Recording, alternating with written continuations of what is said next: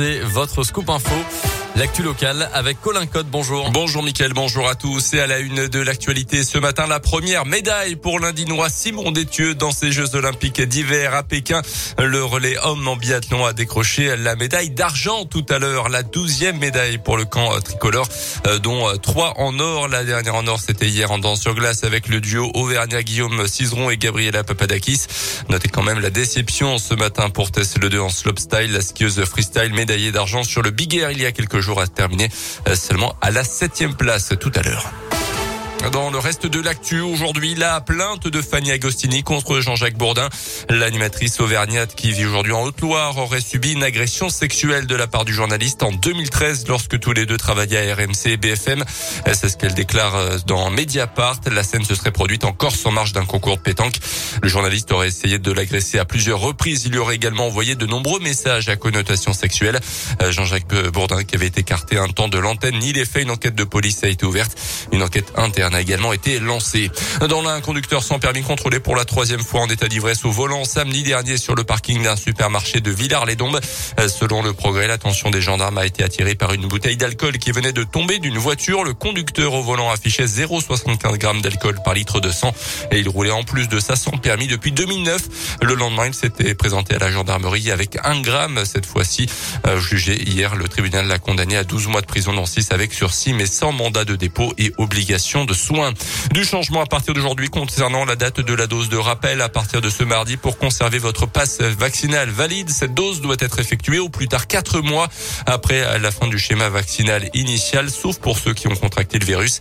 Le délai maximal était de 7 mois jusqu'à présent. Un peu plus de 4 millions de personnes sont donc susceptibles de perdre leur passe aujourd'hui. Mais ces règles pourraient être modifiées. Une levée du pass est envisageable d'ici la fin mars, a estimé Alain Fischer, le monsieur vaccin du gouvernement. À noter que les 192 000 détenteurs de faux pas sanitaires souhaitant se faire vacciner euh, peuvent désormais se rendre en centre de vaccination sans risque de poursuite judiciaire. L'engagement avait été pris par le gouvernement il y a quelques semaines. Guérir plus et guérir mieux, c'est aujourd'hui la journée mondiale du cancer de l'enfant, une maladie qui reste la première cause de mortalité chez l'enfant après l'âge de 1 an en France. À Lyon, un pôle pluridisciplinaire de recherche appelé Prospect vient de voir le jour et suscite l'espoir des familles de malades.